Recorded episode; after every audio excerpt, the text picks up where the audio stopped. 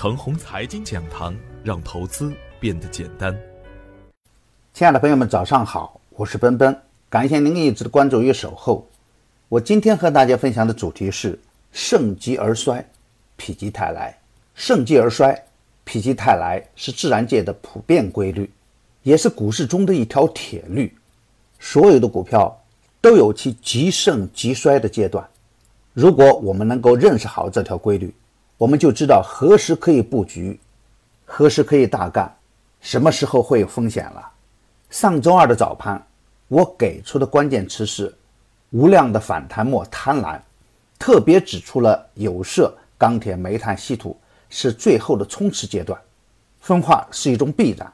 高位放量急冲时就应该减减减，回调走稳以后才能接盘。这只是从技术上来看的。还没有加入消息面和政策面，同时也指出机会是单日板块大涨的军工、航天、猪肉板块，调整到启动点附近的新区概念等等。而在上周五的早盘，我也从量能角度提出了看盘的四个要素，四个方面都成为周五的主要看点。一是资源类的股票在周四大跌的前提下，用量能来判断是机会还是风险。提示大家，如果是无量的反弹，那就是要减减减。而周五的表现呢，可以用屠杀来形容。前期强势的个股也在释放着风险，而底部的优质个股呢，表现又相当的抢眼。比如三零零三七七、三零零二八八、三零零幺四六、三零零零三二、三零零零四五等等，都有不错的表现。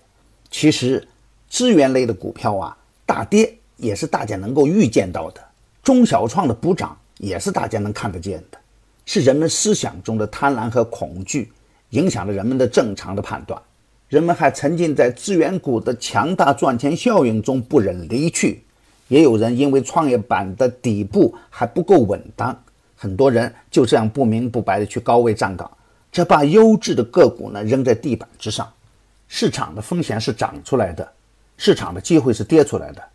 涨多了必跌，跌多了必涨，所以啊，追涨要追在起点之上。强势回调的个股可以择机入场。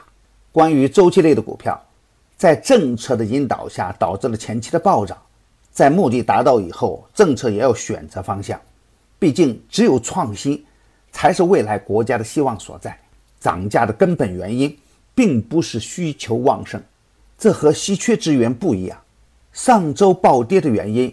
一是中钢协关于钢铁涨价的发言引发的恐慌，二是地缘政治局势的紧张，西南方向有中印对峙，东北方向有美朝较量，南海沿岸也不平静，日本台独都很疯狂，外围的股市又狂跌，个别的板块又狂涨，从而引发短线风险释放，就成了自然而然的现象了。我的观点是，周期类的股票啊。因前期介入的资金较多，暴跌本身就是一种快速的风险释放，高位被套的主力还会自救，个别强主力介入的股票暴跌以后啊还会更强。但是上周五跌幅超过百分之三的个股达到五百六十四家，短线如果出现反弹，不可以追高去抢，特别是高位已经放出巨量的个股，逢高一定要减仓，前期涨幅巨大的个股更不能盲目入场。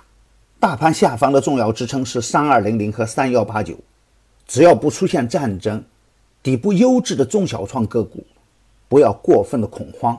暴跌以后啊，底部强势回调的个股可以清仓入场。今天操作的要点是，有色、钢铁、煤炭、稀土会进入强烈的震荡区，在震荡的过程中要逐步减仓，也要密切的关注新的热点动向，比如创业板、新区概念、航天、军工。大消费等，创业板板块如果能够保持稳定，大盘还会积极向上。如果创业板也选择向下，那就只能先观望。操作上要把追涨杀跌变为追跌杀涨，方向不明不可重仓。底部形态走稳的板块和个股可以积极跟上，冰火两重天应该是正常现象。对于底部大跌又强势回补的个股，可以坚定入场。我的观点只是我个人的观点，盘中所涉及的个股只为说明我的观点，不构成推荐。如果与您的观点不一致啊，您说了算。买牛闪成长秘籍的课程，有精选的群服务赠送，那里有一线的操盘手实时在线答疑，还有精选的股票提供参考。别忘记加小组的 QQ 二七五四七六五九八，他会邀请您加入陈红财经飓风工作室直播间。亲爱的朋友们，您的点赞、转发与打赏，都是我每天努力的动力源泉。也愿我的努力能为您提供可靠的信息资源。明天我还会在陈红财经讲堂与您继续分享财富盛宴。